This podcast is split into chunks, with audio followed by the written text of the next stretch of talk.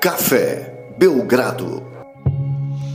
Amigo do Café Belgrado, podcast especialíssimo, estamos de smoking, é uma grande atração, não é um dia comum, é o dia de entregar o Belgradão Dourado, o maior prêmio do basquete nacional, pelo menos o basquete alternativo nacional do Twitter, das redes sociais, do podcast, do Café Belgrado.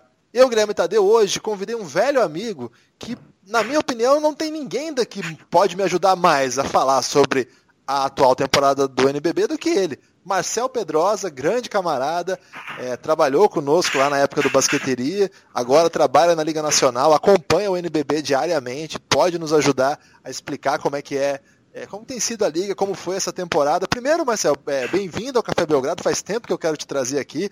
Te trouxe hoje para falar do NBB, mas quero te trazer também para falar de outras coisas. Sei, sei que você é um fanático por basquete, acompanha de tudo, sabe de tudo. Você vai vir em outras oportunidades para falar de mais coisas, mas hoje eu queria aproveitar seu conhecimento sobre a Liga Nacional. Sei que você viaja o país, assiste os jogos, conhece as equipes. Conta um pouco aí pro pessoal é, o que, que você faz na Liga, qual é a sua função. Bom, primeiramente, boa tarde a todos, Gui. É um prazer enorme estar aqui nesse podcast, que já é talvez o maior podcast da história do basquete nacional. Hoje bateu o top 10 no, no iTunes, não é à toa. Eu sou fãzaço do podcast, então para mim ainda é um prazer maior participar de algo que eu escuto todo, toda vez. E ainda mais com um grande amigo que é você, que a gente estabeleceu um laço muito forte na época de basqueteria e por, por todo o nosso estilo de vida, enfim, por outras amizades em comum também.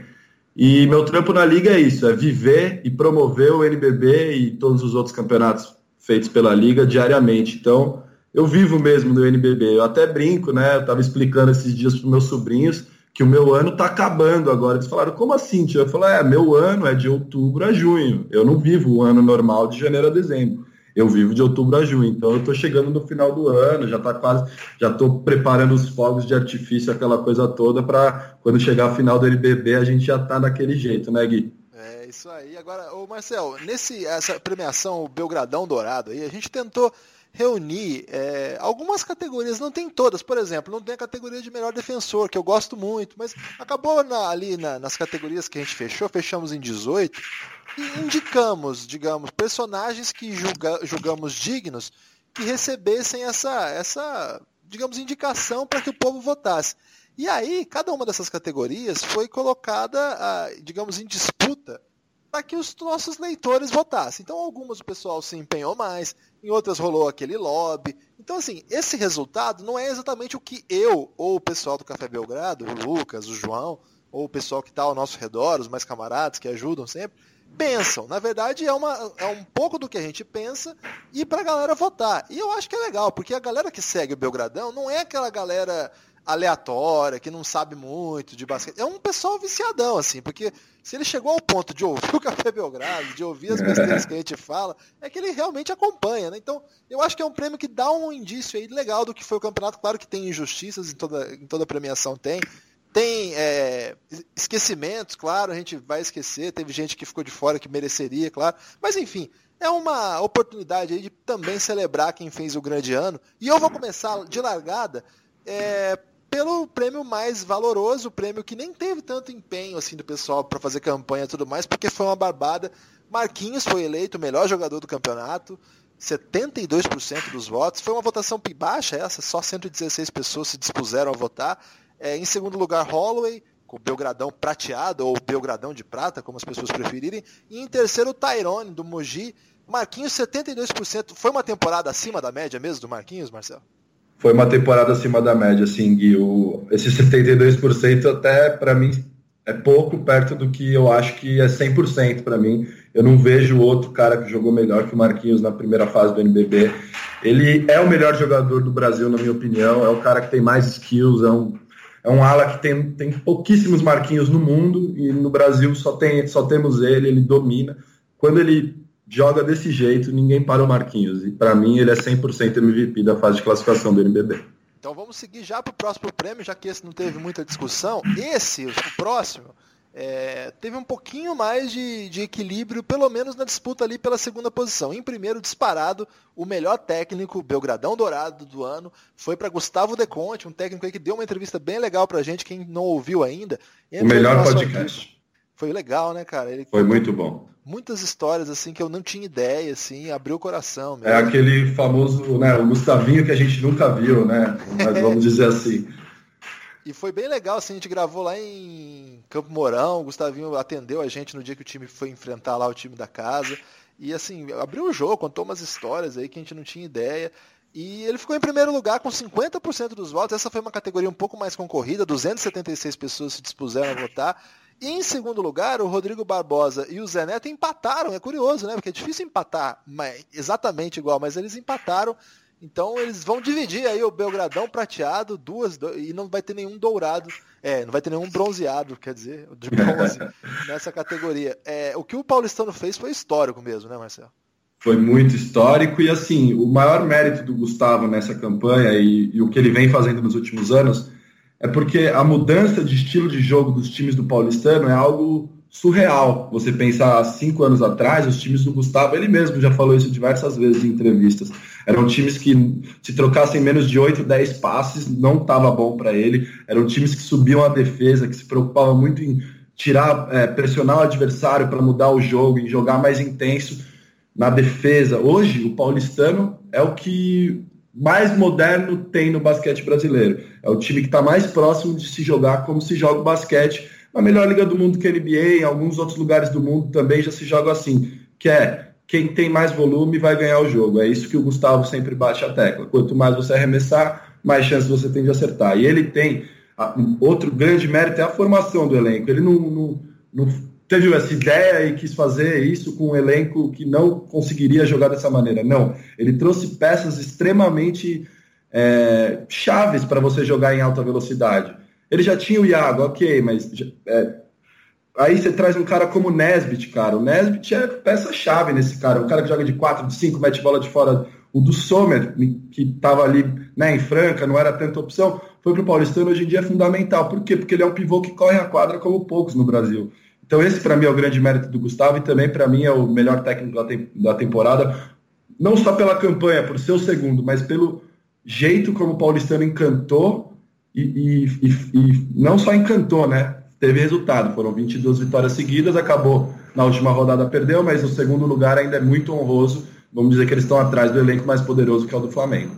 Então vamos para a próxima categoria, mais um jogador do Paulistano. Eu só sei que você gosta muito, desde quando ninguém tinha tanta moral assim, você falava bem desse cara. Esse ano é uma categoria também bastante disputada, 239 pessoas votaram e o Elinho do Paulistano ganhou de ponta a ponta, foi uma votação tranquila assim, pro nível, né? Imagina ser eleito melhor armador do Brasil, nem, nem ter disputa, foi disparado mais votado, em segundo ficou o GG do Minas, que teve uma temporada bem legal também, mas nada comparável ao que fez o Elinho. É, eles disputaram até o final ali, quem tinha mais assistência e tudo mais, mas o Elinho é, acho que por ter jogado nesse time que marcou a época e por ter voltado a jogar em grande nível, né? Ele depois daquele, daquela outra boa temporada dele no Paulistano, tava faltando lá em Mogi, acho que não conseguiu mostrar tudo que ele pode. E de novo com o Gustavinho, tirou do, do Elinho aquilo que ele tem de melhor, né? Pois é, Gui, eu sou um pouco suspeito para falar mesmo, conheço o Elinho faz, sei lá, 15, 20 anos, a gente jogou junto no Pinheiros, mas não é porque ele é meu amigo não, mas ele foi o melhor armador desse campeonato, sim. O GG fez um grande trabalho. Eu acho que os outros dois americanos que estavam ali, o Bennett e o Dawkins, estão entre os cinco melhores armadores da liga, mas não fizeram grandes temporadas. Então, para mim, Elinho e GG estão em outro patamar mesmo. Mas o Elinho se sobressaindo mais por conduzir essa, esse grande trabalho do paulistano, ser de repente ele é aquela, né, ele é um técnico em quadra, ele, ele, não precisa liderar falando, ele não é um cara de ficar cobrando, mas ele lidera tecnicamente, ele é um cara que tem um basquete refinado, joga um basquete, né, sempre preferindo passe, privilegiando quem está bem no jogo, então isso fez muito bem ao time paulistano. E ele recuperou mesmo, ele estava precisando, ele teve uma temporada muito boa, a última dele no paulistano, depois passou pelo Minas, aí foi para Mogi, no Mogi teve lesão, acabaram chegando outros jogadores nesse meio tempo, né? Teve que dividir tempo de quadro com o Larry Taylor, não deve ser fácil mesmo, que é fora de série. Então agora fico feliz dele ter recuperado a confiança, estar tá jogando basquete realmente de primeira. E não sou só eu, assim, você vê todo mundo falando, os próprios jogadores no Jogo das Estrelas falando com ele e elogiando ele, os, os medalhões, vamos dizer assim. Eu acho que ele foi o melhor armador mesmo, Gui. E você acha que vale uma seleção aí pro Elin? Olha, eu vou dizer que eu achei que poderia ter pintado na última janela. Na primeira, o, o Petrovic testou, foi levou trouxe o Ricardo, né? Já levou, já tinha fez o primeiro teste com o Iago e ele deu uma entrevista o Petrovic dizendo que estava de olho e que iria, testar novos nomes. Isso me fez é, pensar que ele poderia levar o Hélio, mas acabou não levando. Mas eu acho que pode ser sim uma opção, até porque o Elinho joga um basquete diferente dos outros armadores e ele tem uma grande vantagem ele é o armador mais alto do NBB, ele tem 1,90. Para jogar internacionalmente isso pode fazer diferença. É verdade. Agora vamos aí agora para continuando essa seleção, para quem que vai ser o parceiro ali na, na posição 2. Essa eu vou confessar para você que quando eu montei a enquete, eu tive bastante trabalho não para indicar os jogadores, mas porque é complicado que no NBB vários jogadores que jogam de dois, na verdade, tem uma origem na posição 1, um, né? E é uma coisa meio estranha. Por exemplo, eu não acho que o Derek seja um 2, mas ele joga de dois. Ele não, não foi formado assim. Sei lá, é, é uma posição diferente, né? Porque cada um desses caras que eu montei aqui, eles jogam de situações diferentes, né? Então, o Holloway, o Cauê, o Derek, o Alex, que já é o 2 mais tradicional das antigas já. Então ficou uma coisa meio estranha, mas enfim, é uma é arbitrário, é, vai para jogo. E na votação, ninguém conseguiu chegar perto do Cauê Borges. É, uma temporada do Cauê de Caxi é, lá em Caxias, assim, de tirar o chapéu, né? Porque pouca gente ainda acreditava que. Não que aquele Cauê pudesse ser bom jogador, que todo mundo sabe, assim, só ver o jogo que o cara sabe jogar. Mas que pudesse ser dominante ao nível de fazer o time ganhar jogos, né? Porque quando a gente usa a palavra dominante, a gente quer dizer o seguinte, um cara que pega o outro adversário e ganha o jogo. E, pô, ele conseguiu levar o Caxias à quinta posição sendo a referência. E já agora, a gente está gravando isso na sexta-feira, já classificado para a próxima fase. É um time que, que não rebaixou, ficou em último lugar no ano passado é uma história de Cinderela e de um personagem que muita gente esperava há muito tempo e que finalmente traz pra gente aquilo que ele pode, né? O que, você, acompanha o Cauê há bastante tempo? O que, que você tem a dizer dessa temporada dele, Marcelo? Ó, oh, Gui, eu vejo o Cauê jogar há muito tempo mesmo, desde a época que ele era um mito mesmo, uma lenda da base em Franca. Ele é três anos mais novo que eu, e eu assisti, né, como você, eu sou viciado em basquete desde criança mesmo, não é de agora. Então eu assistia muito jogo de base, gostava mesmo de assistir jogo de molecada mais nova, molecada mais velha, para mim era sempre basquete. E vi o Cauê fazer coisas impressionantes, de verdade. Eu lembro de um jogo no Círculo Militar, que ele estava jogando na categoria de cima, aquelas coisas que, história de cinema, ele deve ter feito uns 30 pontos, assim, brincando, deixou uns 3, 4 caras no chão. E eu esperava muito esse momento. E, e eu era um daqueles caras que acho que já tinha meio que deixado de acreditar, por já ter passado tanto tempo de de eu ter, pô, quando que o Cauê vai estourar, quando o Cauê vai estourar. Ele teve uns ups and downs, né?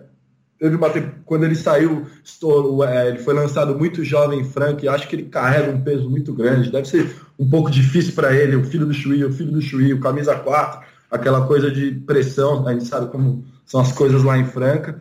E aí ele teve uma passagem no Minas que parecia que ele ia decolar, só que não foi. Aí ele acabou voltando para o Franca, eram um, um elencos meio ruins, enfim passou na Liga Sorocabana também, mas o, eu tenho falado isso algumas vezes já, o ambiente de Caxias favorece jogadores como o Cauê Borges.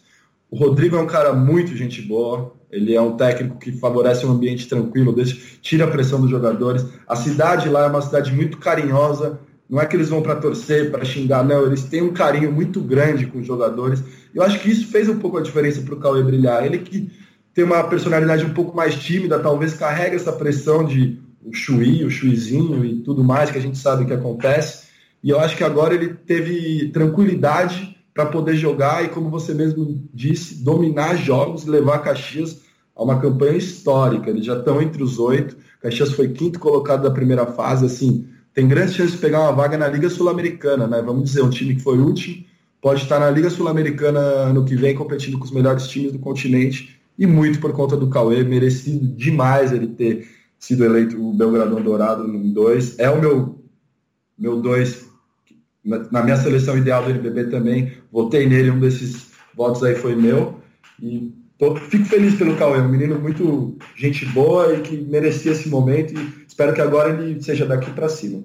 É, na posição 3, o mais votado foi o Marquinhos, com 76% de novo, assim, muito dominante.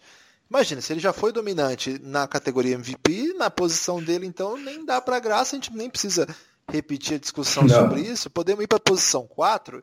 E aqui a coisa é um pouquinho mais complicada, porque, cara, é, de novo, né? Tive que fazer escolhas, por exemplo, o Redsheimer, a gente sabe que em Bauru ele ocupa na maior parte do tempo a posição do cara mais alto, mas é difícil acreditar que ele seja um 5 mesmo, né? Não, não, eu sei que hoje em dia o 5 não é aquela coisa, Acabei colocando ele na posição 4. Aí ele disputou com uns caras pesadíssimos aqui. Tyrone, o Wesley de Minas, que fez uma temporada maravilhosa, acabou ficando só com o Belgradão de bronze. Mas o mais votado de todos, essa foi uma eleição que rolou lobby, rolou campanha, a galera entrou, o pessoal atuou, e o eleito foi o Cipollini em Franca.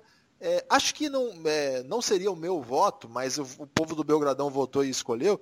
E eu acho que o Cipollini tem um mérito, assim, primeiro, de representar alguém de, de, Franca, né? Nessas categorias individuais, né? Um time que teve uma campanha muito boa, ainda que não tenha brigado lá em cima, como até poderia, a partir do investimento que, que tem e tudo mais, mas é um time que chega aos playoffs forte, muita gente espera muita coisa, e é também uma, um, um prêmio que o Cipollini é, destaca essa, essa, esse estilo de jogo dele, que é um estilo atlético há muito tempo, né? desde a época do Uberlândia é um cara que chegou assim mostrando que dá para jogar no NBB acima do nível do Aro.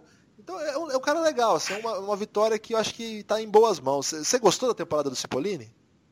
Ele vem fazendo grandes temporadas é, há 3, 4 anos. Eu conversei com ele agora no Jogo das Estrelas. Ele falou isso. Eu acrescentei o jogo, o arremesso de 3 no meu jogo. Então eu acho muito legal ele ter sido eleito o melhor 4. Por quê? Como você falou, ele joga acima do ar. É um dos poucos caras ele, não é à toa que ele é o líder histórico de teatro do NBB com média de mais de uma por jogo. Mas agora ele mete muita bola. Nas últimas temporadas ele meteu muita bola, se tornou um especialista mesmo. O arremesso dele de três da zona morta é extremamente confiável, ele mete muita bola. Então eu acho que ele se tornou um 4 de elite mesmo. E no meio desse garrafão, né, não só o garrafão, o elenco inteiro francano, que é muito forte, ele acaba, às vezes, ele é um cara mais low profile do que o Gé, por exemplo, do que outros caras que estão ali. Mas ele é muito importante nesse time, apesar de vir do banco. A, mas a eleição reflete o que essa posição não tem um cara que realmente, como nas outras ali, a gente está falando que teve um cara supra-sumo, um cara que se destacou muito. Qualquer um dos quatro aí estaria em boa mão. Redsheimer, como você falou, não é um não é um 4, não é um 5, mas tem hora que ele joga com o Chilton, hora que ele joga com o Jaú, então ele é um cara que é um 4,5, como a galera gosta de dizer. O, o Tyrone talvez seja o melhor 4 que temos no NBB hoje. Se você for montar um time dos sonhos, talvez você escolha o Tyrone para ser o seu 4. Mas não acho que ele jogou melhor que o Cipollini, na minha ele ele alterna muito, faz grandes jogos, depois dá uma, né, e, o Mogi ainda teve o fator de jogar a Liga das Américas, então eles priorizaram um pouco ali, e na Liga das Américas o Tyrone teve atuações assim, de tirar o chapéu mesmo. E o Wesley também é uma grande história dessa temporada. É um cara que pouca gente duvidava, pouca gente apostava que ele poderia jogar em alto nível por conta da. A gente já viu tantos jogadores serem questionados por serem mais baixos do que a posição dele numa média. O Wesley é um dos caras, putz, será que ele vai conseguir jogar de 4? Será que ele vai conseguir jogar de 5? Mas eu, particularmente, sempre acreditei, porque ele tem muita técnica. Ele jogou quatro anos de LDB no Pinheiros, jogou nos melhores Pinheiros da LDB. Aliás, é esse time do Pinheiros tem mais de 10, 12 jogadores jogando NBB e Liga Ouro, uma máquina de formar jogador. E o Wesley é um desses caras, jogou com o Bruno Caboclo, jogou com o Lucas Dias, jogou com o Jorginho, jogou com todo mundo lá e nesses e sempre e ele sempre estava aparecendo bem nesses jogos, mesmo com tantas né, estrelas que tinham no time dele, caras estão na NBA agora, ele sempre estava lá, metendo bola de três, fazendo trabalho sujo embaixo. Ele tem um grande físico, então é outro cara que eu destaco nesse prêmio aí, o Wesley, porque ele merece demais. Moleque novo, vai fazer 23 anos esse ano, então tem um futuro muito grande aí no NBB pela frente. Agora, indo para a posição 5, é, de novo, né? É aquelas escolhas que a gente tem que fazer, mas teve alguns caras que eu acho que tinham que ser indicados. Primeiro, o Leozão, né, cara? O Leozão jogou muito esse ano, assim. É, é o, é, até pro, pro Nepopop me deixar em paz, se eu não indico o Leozão, o bicho pega pro meu lado. Ah, e a galera de Ceará ia ficar brava, viu? Aí o JP Batista, assim, eu não indiquei o Varejão porque ele não completou o número mínimo de jogos. Justo. Eu coloquei como 16 jogos, assim. É, então acabou ficando de fora. E o JP Batista, antes da chegada do Varejão, estava jogando muito. Claro que depois roda um pouco, e aí perde um pouco de protagonismo, é assim que é o basquete mesmo. Mas eu acho que é, valeu indicá-lo porque de fato jogou muito e, pô, quando está em quadra é muito eficiente. O outro cara que eu indiquei foi o Teichmann, porque, cara, o Teichmann joga dos dois lados da quadra muito bem. E do lado defensivo, é, comparado com o resto do NBB, ele está muito acima, sempre, né? Talvez ele sobre nessa eleição de jogador mais defensor do prêmio oficial. Eu tava pensando nisso esses dias, cara, como não votar no Taish nessa temporada para melhor defensor? O outro, o Caio, que é meio por, por padrão, assim, né? Por default, que o pessoal fala, né? Era ele ou o Murilo nessa quinta aí, eu acabei na reta fiquei assim, Caio ou Murilo, Caio ou Murilo. acabei indo no Caio, poderia ter sido Murilo, assim, tanto faz nesse caso. Os dois jogam sempre muito, de modo muito confiável. E joguei pro povo para decidir. 216 votos, e aí a galera do Mengão garantiu 55% para o JP Batista, fechando o quinteto inicial, então, com Elinho, é, o quinteto ideal, desculpa, com Elinho, Cauê, Marquinhos, Cipollini e JP Batista. O que, que você achou aí desse time, Marcelo? É uma máquina esse time, hein? Gostaria de jogar pelo menos um videogame com ele. Mas sobre tem, o JP. Tem, Marcel, tem aquele pacote é... lá, o Rodrigo Alves é... divulgou aí, ele tá jogando já. Eu vou para cima desse NBB 2K. É, mas sobre o JP, ele seria o concorrente do Marquinhos na lista de MVP, na minha opinião. Mas perdeu esse espaço quando o Varejão chegou, então ele não teve. Mas ele começou o campeonato num nível. E ele é um cara que o, que, o quão ele passa bem a bola até assusta, né? Porque quem não conhece o JP, imagina, ah, ele é o fortão que fica lá no garrafão, pega rebote faz ganchinho. Não, ele é um dos caras com mais técnica no campeonato. O, que ele, o trabalho dele de quadril, né, o giro, de fazer post-up, de dar assistência, é fenomenal. Eu acho que ele jogou muito essa temporada. Acho que seria o concorrente do Marquinhos na lista de MVP. Então, para mim, realmente ele foi o melhor pivô, fazendo a ressalva para o Leozão, que teve atuações históricas, bateu recordes atrás de recordes e, e merece o, o Belgradão de prata. Agora, indo para as categorias, digamos, não é, mais subjetivas, um pouco, eu não sei se é subjetivo também, mas enfim. É, a categoria primeira que abriu esse debate que não é de posição é a de jogador que mais evoluiu.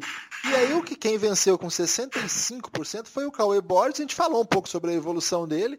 É, queria destacar quem ficou em quarto, que não levou nenhum Belgradão para casa, é, mas que ontem, né, na última quinta-feira, é, pegou todos esses prêmios necessários e pôs na, no bolso, porque o é. Gustavo Basílio, do Vasco, matou uma bola inacreditável que coroa né, a temporada dele. Porque a temporada dele foi.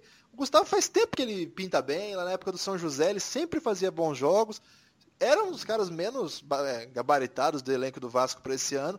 E, pô, ontem matou a bola mais importante da temporada do Vasco, pelo menos até agora, claro, de repente o Vasco avança aí e acaba se tornando ainda mais importante essa bola, ou outras bolas virão, mas enfim.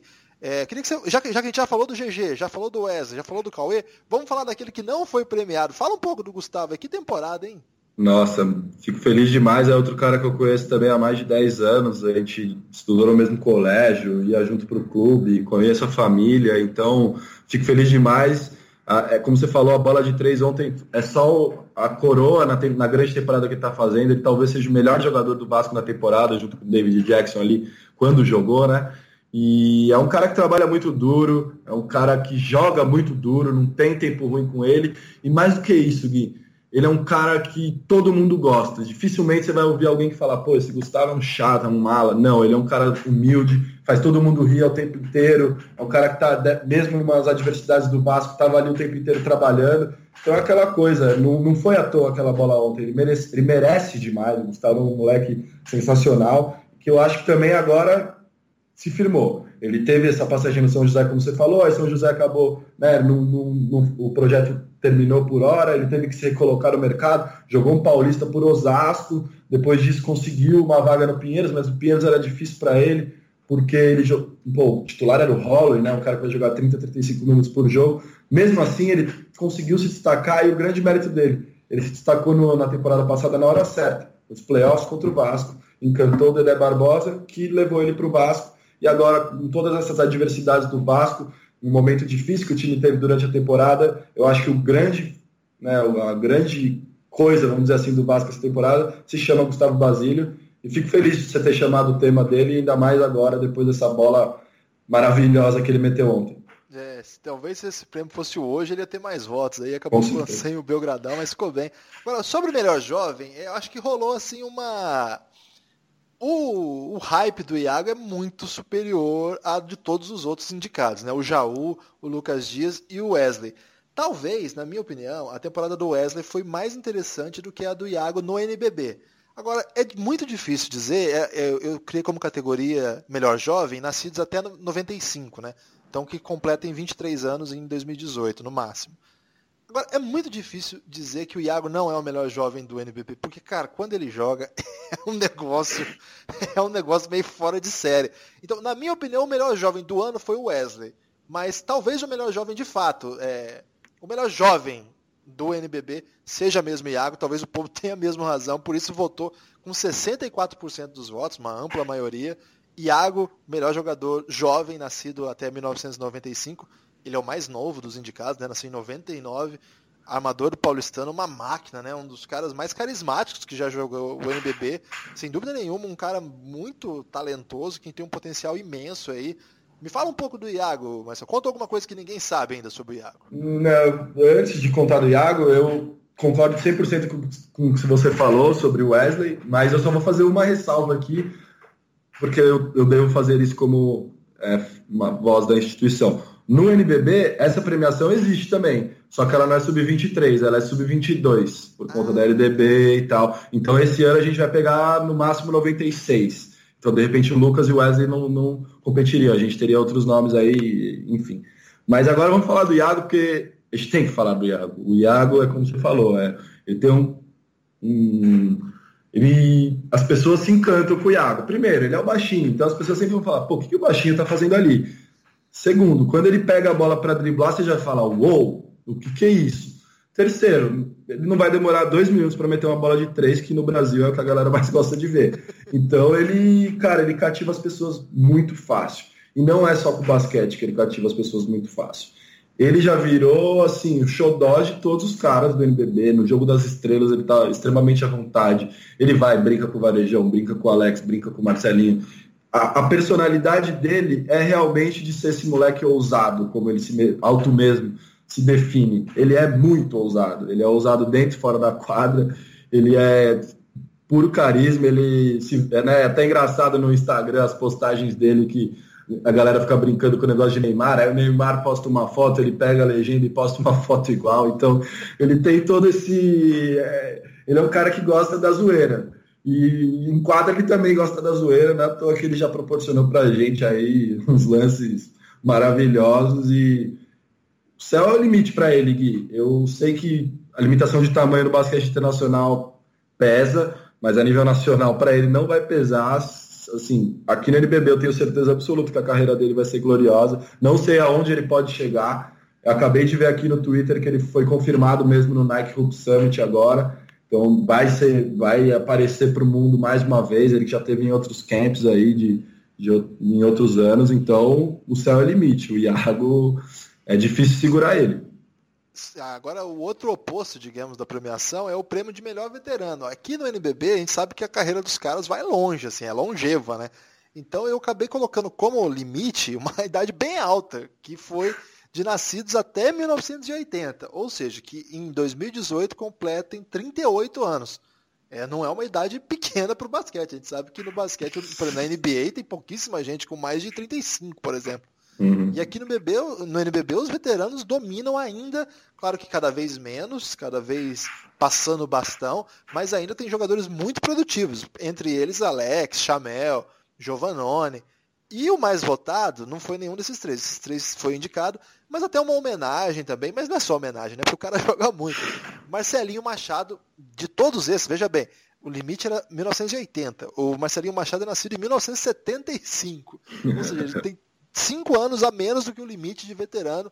É, assim como o Iago era o mais novo dos indicados de melhor jovem e venceu, o mais velho dos indicados de melhor veterano também venceu, esse com uma, uma, com uma maioria pequena, 43% contra 38% do Alex, é, se fosse uma eleição teria segundo turno aí, mas venceu o, Marcelinho Machado, a última temporada dele no NBB, a primeira temporada de Belgradão Dourado, deu sorte que a gente conseguiu ainda premiar o Marcelinho Machado com alguma coisa.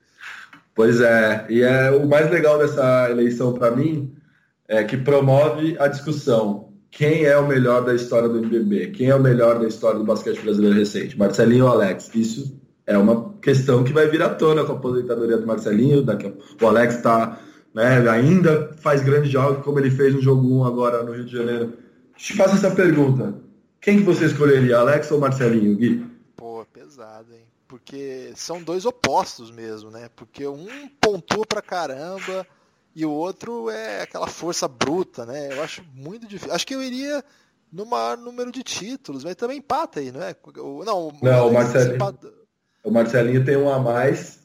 É, o Alex ganhou o quarto dele agora, mas sim, o Alex ainda vai jogar, então pode imagina, é. o Alex conquista o quinto título, o Marcelinho cinco títulos, aí ficaria seria uma coisa para daqui 20 anos a gente ressuscitar essa discussão e, e não teria fim. Vão ter 43% talvez querendo Marcelinho, 42% querendo o Alex, por aí vai. É uma. A gente brinca, isso é uma conversa legal para você fazer com os amigos, cada um vai ter uma opinião. O basquete pode ser visto de várias maneiras. Quem é o jogador mais produtivo? O cara que marca muito, que joga lá dentro, que depois de mais velho conseguiu se tornar um bom arremessador, ou um cara que é mais acima da média tecnicamente, um cara que uma visão de jogo privilegiada, um poder de definição incrível, um cara que já fez mais de 60 pontos num jogo de basquete. Então é uma discussão muito legal, eu gosto muito dessa discussão. É, apoio quem gosta do Alex, apoio quem gosta do Marcelinho. Para mim, essa é difícil realmente escolher um. E eu, foi a coisa mais legal que eu achei desse prêmio. Obviamente, Chamel e o Gui Giovannoni também são veteranos de respeito, mas para mim o mais legal quando eu vi essa votação foi isso. Caramba, é uma categoria em que Alex e Marcelinho vão competir frente a frente. Foi, foi legal mesmo. Legal que o Marcelinho aposenta com um Belgradão dourado aí para guardar na estante. É, pode ser um diferencial no, na, quando a gente ressuscite a discussão daqui 20 anos da mais. O Marcelinho tem o Belgradão, então ele é o melhor. Boa.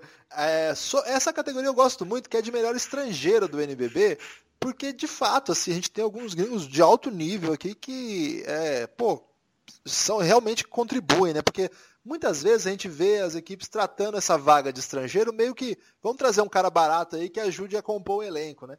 E é legal, tudo bem, a gente entende, às vezes as equipes não têm tanto investimento e, pô, conseguir um cara que joga bem por um preço abaixo da, do mercado é, é legal, mas eu acho que também é legal premiar aquele estrangeiro que vem e colabora mesmo, assim, com um alto nível, consegue vencer jogos, consegue liderar a equipe. E aí as, os indicados foram é, dois caras que já haviam sido MVP, né, o David Jackson e o Desmond Holley, já foram MVP oficiais mesmo da, da Liga Nacional, do, do, NBB, e dois caras do Mogi aí, o Tyrone e o Chamel, e foi muito essa, essa, essa batalha foi intensa ali entre os dois caras de Mogi, e o Tyrone acabou levando por 32 a 31. Eu acho que você falou um pouco disso, né? O Tyrone até jogou mais na, na Liga das Américas do que propriamente no NBB, mas acho que é um título legal. Assim, acho que o Tyrone pode sim ser o melhor estrangeiro do Brasil. É, faz sentido para mim. Assim. O que, que você achou dessa votação? É, faz total sentido e o que eu acho mais legal, assim, às vezes as pessoas contestam, que a gente também dá esse prêmio lá na Liga, o melhor estrangeiro. Ah, por que, que tem o melhor estrangeiro? Tem que ter o melhor brasileiro. Mas às vezes as pessoas esquecem que, por exemplo, esses quatro caras que, tão, que foram para votação no Belgradão são caras que já estão aqui no Brasil há 5, 6 anos. O Chamel já é brasileiro, vamos dizer assim. Então são caras que também fazem parte da nossa história. Então, nada mais justo do que a gente reconhecer esses caras que também estão ajudando o basquete brasileiro a ganhar popularidade. Pô, o Tyrone, cara, é impressionante o nível de popularidade dele. Não é só emoji. Emoji, ele é o último a ser anunciado, ele é o mais celebrado, mais do que o Chamel. Mas no Jogo das Estrelas eu fiquei assustado, porque ele foi, depois do Varejão, eu acho que ele foi o cara mais saudado pela torcida na apresentação. Porque ele tem esse. Não é só ele tem um basquete diferente, ele é fisicamente privilegiado, ele tem consegue jogar contra um, dar enterrado e tudo, mas ele é um cara também carismático, ele é um cara que agrega muito a liga, assim como o Chamel agrega também com toda a, a personalidade dele, e ele sempre foi um cara diferenciado. O Jackson e o, o Holloway também agregam, mas aí agrega tecnicamente. O, o, o, Jackson é um cara extremamente low profile, mas é um low profile, um dos maiores craques que eu já vi jogar basquete. E o Holloway, poucos caras hoje fazem mais cesta do que ele na liga. Foi muito legal esses quatro caras aí, são quatro caras realmente é, enraizados no NBB, enraizados no basquete brasileiro, então acho legal a gente pelo menos falar e, e ter essa oportunidade de dar um prêmio para eles. E bateu uma saudade do basquete do Verdão aí, Marcelo? Ah, sempre bate, né, Gui? Ainda mais agora que o Corinthians está de volta, muito legal, tá na Liga Ouro, tá ganhou de São José na última rodada, tá liderando. Bate uma saudade. Quem sabe eles não animam e eu tenho certeza que vários, assim como a gente. É, os caras que são corintianos vão querer jogar no Corinthians, tem cara palmeirense aí que poderia voltar pro Palmeiras e ser o cara do time lá. É, eu falei isso porque o Tyrone foi um, foi um achado do Palmeiras, né? Foi pelo Palmeiras que ele chegou no Brasil, não foi, Marcelo? Foi o, foi, foi o primeiro clube dele no Brasil e, se eu não me engano, foi aquele.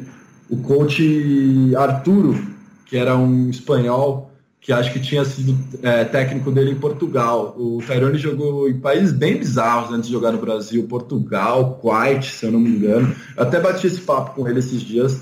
E o quanto ele é grato de hoje jogar no Brasil e poder né, ser reconhecido, ele, ele se sente muito bem com isso, ele é um cara que se importa com isso. Então, quem trouxe ele foi esse Conte Arturo, eu não lembro agora, me fugiu o sobrenome, que era um espanhol que veio, treinou no Palmeiras, depois foi para Uberlândia, e ele que trouxe o Tyrone, foi isso, ele jogou dois anos no Palmeiras, já quebrou tudo, como se diz, e depois foi para Mogi e rapidamente caiu nas graças da torcida lá, e hoje talvez seja o maior ídolo lá de basquete mogiano. Ah, legal. Agora, sobre a melhor jogada, é, quem puder entrar lá no post nosso do Belgradão, lá do, do Medium, tem lá cada uma das jogadas indicadas. É, a, a, primeira indicada foi a, uma jogada do Leandrinho contra o Joinville. Foi na estreia dele, né, Marcelo, contra o Joinville? Foi a estreia dele. Foi uma, uma, linda bandeja que ele faz. Aliás, o Leandrinho, um dos melhores bandejeiros que eu já vi, ponto. Não só do basquete nacional, qualquer coisa. É muito louco como ele faz as bandejas dele, é muito rápido, ele acha um espaço ali dos dois lados e esguio, né? Faz umas coisas, tem um controle ali perto da, da tabela, perto do aro, que é impressionante mesmo. É, outro, o crossover do Betinho contra o Coelho, né? Que foi uma, uma jogada aí que também marcou a galera. O crossover famoso do Iago contra o Alexei também, uma jogada bem legal, que estava passando o jogo na Band, então viralizou meio que na hora. Assim. É, ele ainda faz o buzzer beater do primeiro quarto de três, né? Como eu falo, o Iago ele é diferente. Qualquer outro cara poderia derrubar o jogador no drible e errar o arremesso. Ele não, ele vai, mete chuar, volta pro banco como se nada tivesse acontecido. Não, é, é só jogada épica. Só que, pô, comparado com o que o Paulinho fez, não tudo dá. isso aí ficou eu acho que o Paulinho teve só 55% dos votos, porque muita gente nem quis votar, assim, achou esse prêmio meio óbvio. Até o Rodrigo Alves falou assim, ah, eu queria votar só no Paulinho, não tem que votar, não tem que ter quatro opções, né?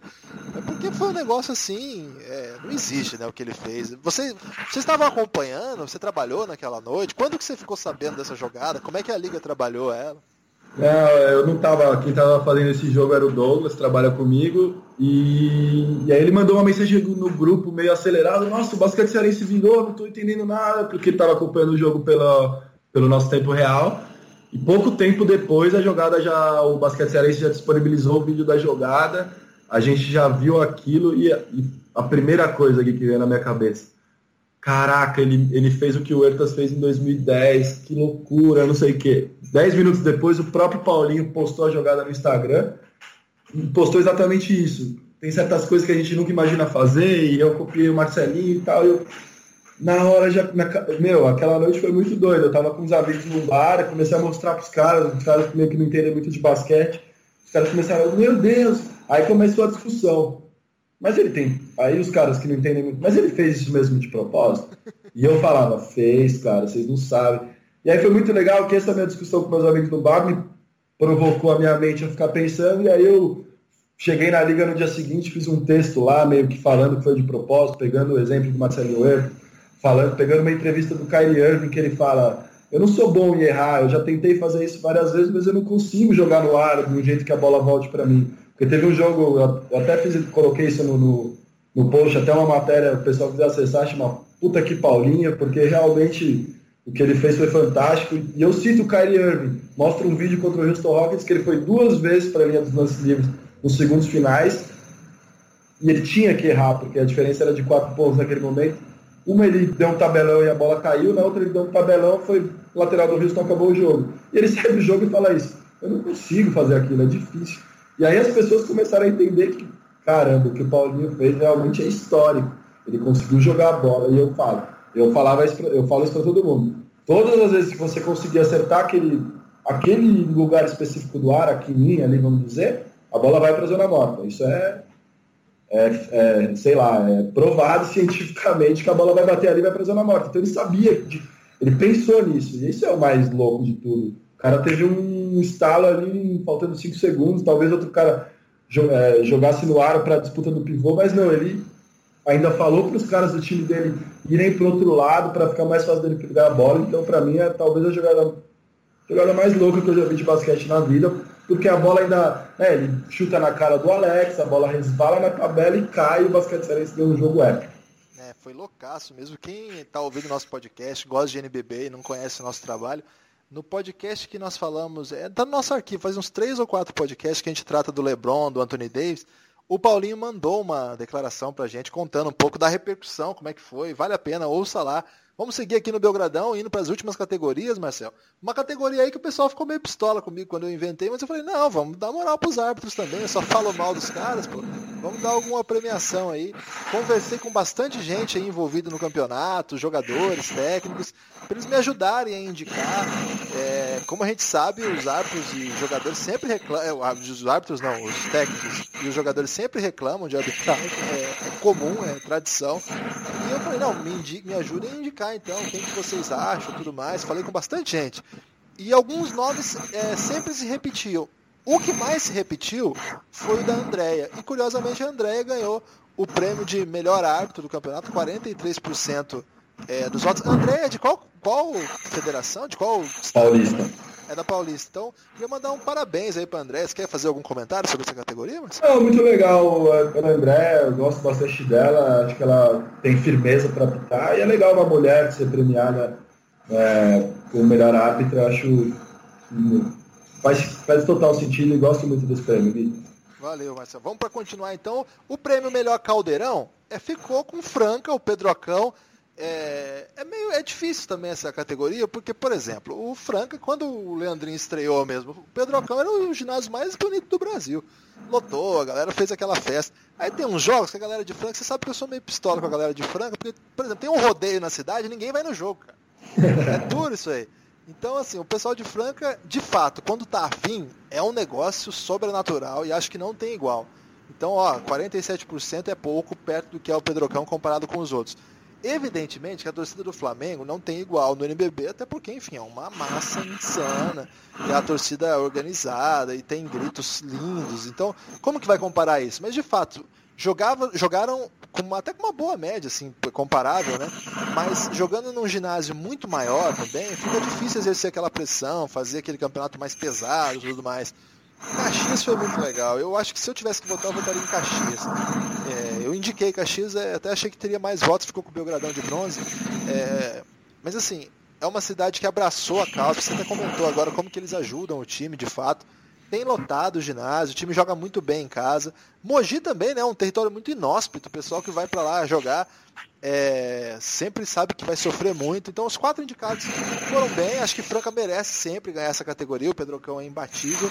Uma menção honrosa, acho que você vai até concordar comigo, é um time que está na Liga Ouro. É, nem daria para concorrer nada com isso. Mas é que nas, nos NBBs do passado era uma coisa muito bonita o Lineu de Moura, lá de São José. Marcel, dos ginásios aí que você viajou o Brasil, como é que você analisa as torcidas, o ambiente? O que, que você gosta? É, eu vou fazer a ressalva para Caxias também, que eu achei que Pô, eu acho que eles tiveram a maior taxa de ocupação da temporada ali, praticamente todos os jogos lotados, fizeram festa muito bonita. Franca, como você falou, é, é, seria melhor concurso, né? Porque quando eles querem não vai ter igual, o Pedrocão é místico. Eu vivenciei jogos lá já que eu, é, escrevendo minha matéria no meu notebook, estava me sentindo nervoso, então imagino os caras dentro de quadro. Mogi também quando quer.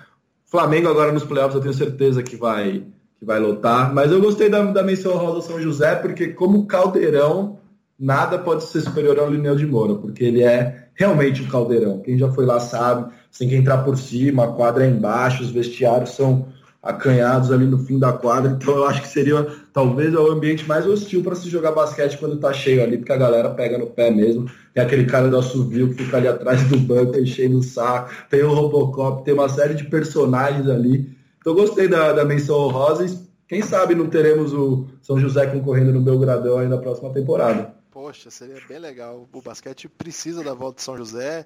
É, vamos ver aí a Liga Ouro, né? Vamos ver como é que fica a questão também dos, dos atuais participantes. Agora, melhor sexto homem, é, eu gosto de brincar que essa categoria é especial para o brasileiro, porque é a única que a gente já venceu na NBA, né? Então, tem um peso dois, digamos assim.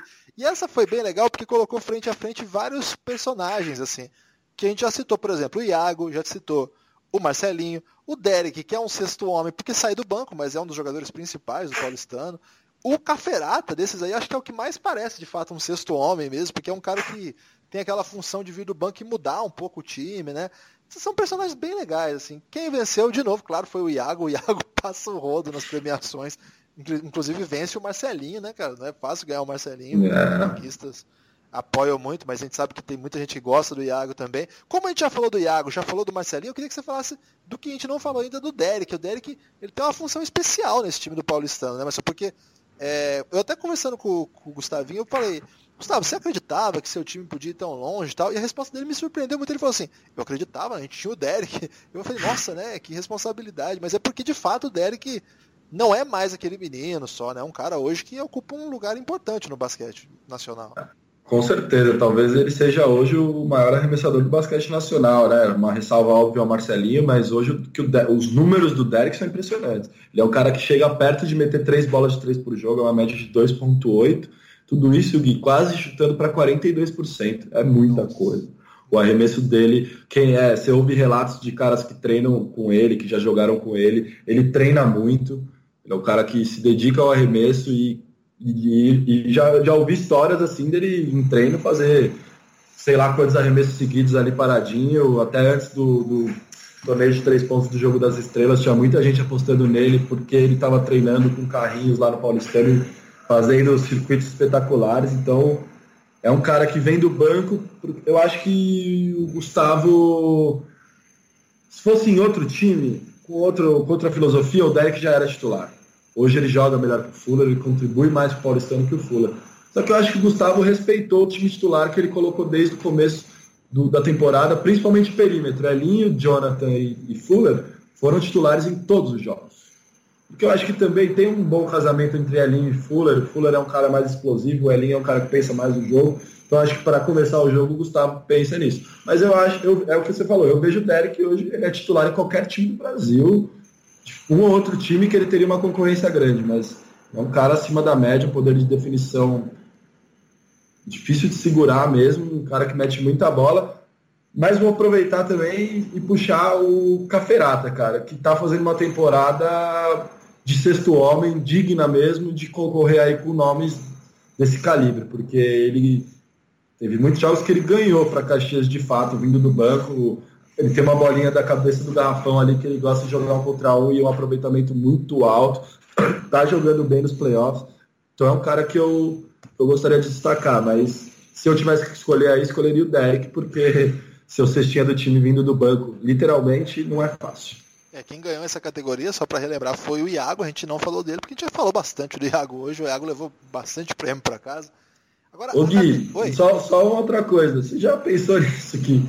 Iago e Derek vêm do, do banco, né? Daqui podem ser estrelas do basquete nacional, eles estão vindo do banco num time. É, é, é, é algo poderoso, né? É, e é o sinal também de um time que joga basquete moderno, né? Que assim, o titular vem do banco, não tem problema. O cara é aquela coisa, né? Quem joga, é. quem começa não termina o jogo, o que importa mesmo é intensidade. Então é, é o basquete moderno mesmo.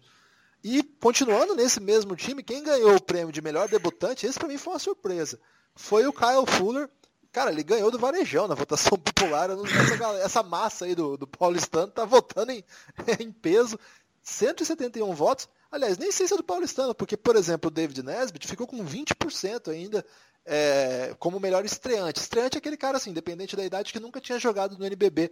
E eu achei que o Varejão ia ganhar, tipo, com 80%. Acho que os flamenguistas também acharam, não quiseram dedicar tempo votando aí. Quem também é, completa o elenco é o Rockmore, lá do Minas, também fez uma temporada bem legal, acho que nos playoffs está jogando muito também, acho que vai ser uma peça legal aí nos próximos jogos. É uma categoria legal essa, porque é o cara que chega, geralmente são os estrangeiros que estreiam na competição, já jogando em alto nível. Nesse, esse ano teve essa especificidade aí do Varejão voltando, veterano e jogando muito bem, né? De, desses veteranos e dos caras que chegaram, estrearam, qual que você mais gostou, Marcelo? Nessa, é, desses, desses caras aí, eu ficaria com o Nesbitt, cara. É um cara que me impressionou porque você olha, ele é um cara muito forte, ele não é tão alto, mas de primeira você imagina seja um cara que joga mais pick and roll, que ia dar mais enterrada, que joga, não joga muito com a bola na mão. Mas não, cara, ele consegue jogar de frente, ele tem um bom arremesso de três, ele defende muito bem, ele é atlético, então foi um cara que me impressionou mais. E eu acho que vai ser um cara que vai ter um mercado forte, não só no Brasil, mas já tem, já fiquei sabendo de sondagens da Europa, que ele quase não veio para o Paulistano porque ele teve uma oportunidade de jogar na CB, então tinha um cara extremamente interessante, um, um 4 bem moderno, que consegue competir em alto nível por ser muito físico. E o Fuller também é um jogador muito interessante, também é físico, também impressionou muito no começo da temporada. Mas é o Nesbitão da massa, como o pessoal fala lá, ele para mim é diferenciado aqui no, no, basquete brasileiro e eu ficaria com ele nessa votação. Fechamos com isso as categorias de jogadores. Agora nós temos duas categorias só para fechar o Belgradão Dourado que remetem, digamos, à comunidade ao redor do basquete. Assim. Então o primeiro é o Troféu Carisma. O Troféu Carisma, os indicados, é, é autoexplicativo, né? O que é o Troféu Carisma? É quem fez coisa carisma. É, os indicados foram aquela, é, aquela surpresa que foi até a Liga Nacional que desenvolveu junto com a Avianca, Marcelo. Foi. Foi com, com o Larry, que eles pegam o Larry e fazem uma surpresa pro filho do Larry que mora em Chicago. Em Chicago, né? Que o filho dele mora. Chicago. Aí eles se é, enfim, mentiram pro, pro filho do Larry, disseram que ele ia ver um jogo da NBA em Cleveland, que não era alguma coisa da, da liga, e aí quando ele chegou lá, ele estava sentado no ginásio, o Larry chegou e aí foi um momento que quem não se emociona, é difícil não se emocionar. Outra foi, de novo, um momento de emoção quando o Bugarelli, na transmissão do, do NBB ao vivo, né, na, na transmissão, foi no Twitter ou Facebook essa? Mas acho que foi Twitter, né? Foi Twitter. É que o Bugarelli se emociona na volta do Varejão. O Bugarelli também já se emocionou aqui no Café Belgrado. Não é uma exclusividade da Liga deixar o Buga emocionado. E quem quiser ouvir, aliás, é uma informação de bastidor aí. É o podcast mais ouvido da história do Café Belgrado, aquela entrevista do Bugarelli contando. Ele fez, fez dois podcasts conosco. É, o primeiro foi muito bem ouvido, mas o segundo, naquele que a gente chamou de Varandão da Saudade, que ele conta histórias da carreira, é, que ele se emociona e tudo mais, é, é o episódio, foi o episódio mais ouvido até hoje. É, essa emoção do Buga também foi indicada nessa, na volta do Varejão. A atuação fanática e minimalista dos Ultras da Arena, liderado lá pelo Lucas Souto, o último hipster de BH, é, também foi indicada porque eu acho brilhante o que eles fazem, assim, nas redes sociais, na torcida. Por exemplo, eu sei tipo, uma história sensacional, que logo depois daquele episódio do Gustavinho lá na Liga das Américas, toda hora que ficava em silêncio no ginásio do Minas, e não é incomum ficar em silêncio no ginásio do Minas, a torcida dos Ultras da Arena gritava, toma lá a decisão. então, assim, é uma torcida que atua assim, de modo minimalista, mas muito carismático.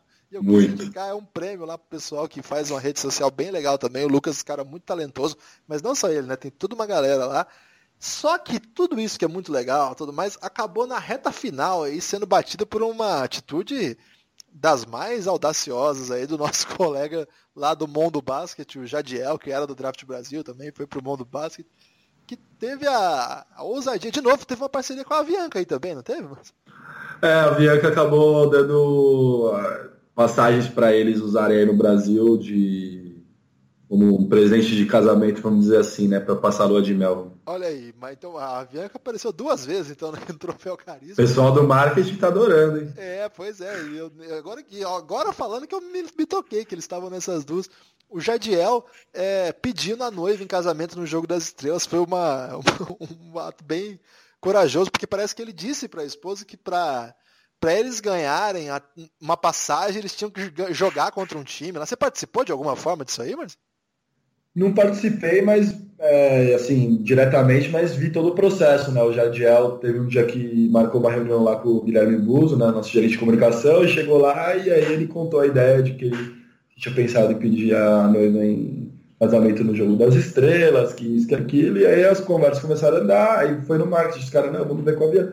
E aí acabou que foi toda aquela ação maravilhosa lá no, um dos momentos auge do jogo das estrelas esse ano. Foi muito legal, a galera, no, todo mundo no Ibirapuera parou para ver aquela cena quando ele ajoelha e a, e a noiva dele ainda estava arremessando, é muito legal que ela tá ali tentando acertar, mas precisa ganhar para ganhar a passagem e aí vira, ele tá ajoelhado ali, foi, foi emocionante. Legal pelo Jadiel, também é um. É mais um do, do, do, bando de loucos aqui do basquete, né? Um cara que tá aí já há tanto tempo na estrada, faz, dando umas informações tão legais e, pô, momento épico, ma maravilhoso ele ter ganhado aí com 47%, apesar dos outros três serem muito legais. O pessoal do Ultra muito legal, o Buga é um cara pura, pura emoção, quando você conversa com ele, seja lá o assunto, Ele é um cara que sempre vai te passar uma emoção. E o Larry, a, a, o vídeo do Larry foi muito bacana também. O, o, filho dele ficou muito feliz de ver ele lá. Mas não tem como bater o Jadiel nessa. Acho que assim como o Marquinhos no MVP era 100%, aqui é 100% Jadiel também. É, foram, foi uma eleição muito concorrida, essa teve quase 400 votos e o Jadiel levou com 47%, quer dizer que mais de 200 pessoas votaram nas outras, né? Então foi, foi, foi bem concorrido mesmo. Agora o último prêmio foi assim, eu quis fazer assim para dar uma moral pra galera, é bem legal. Que o NBB, assim, é, ele tem bastante gente que presta atenção e assiste os jogos, e tem bastante gente que produz conteúdo sobre o NBB. E assim, num lugar a gente sabe, a NBA é que tem a grande maioria da atenção, então muitas vezes você abre mão de produzir um conteúdo que vai ter uma audiência maior, tudo mais, mas para não só colaborar, mas para fazer parte também da comunidade do basquete nacional, né? Então a ideia aqui foi premiar quem tem feito bons trabalhos sobre isso. Claro que tem muita gente que eu deixei de fora, porque, enfim, é, eu só coloquei como critério ser independente, né? não estar tá ligado ou à televisão, ou a algum grande portal, ou algum grande veículo, né? Então, gente que está na raça, fazendo o corre e tentando desenvolver seu próprio projeto. E os indicados foram o Triple Double do Luiz Araújo, que faz, pô, faz podcast, faz vídeo, é, faz texto, que é sempre muito legal, um cara que é muito dedicado também. É, o basquete 360 do Colin, que já é assim, já vem de, de longe, assim, já tinha o projeto dele lá do Basquete Brasil, junto com outro grande cara que é o Adriano.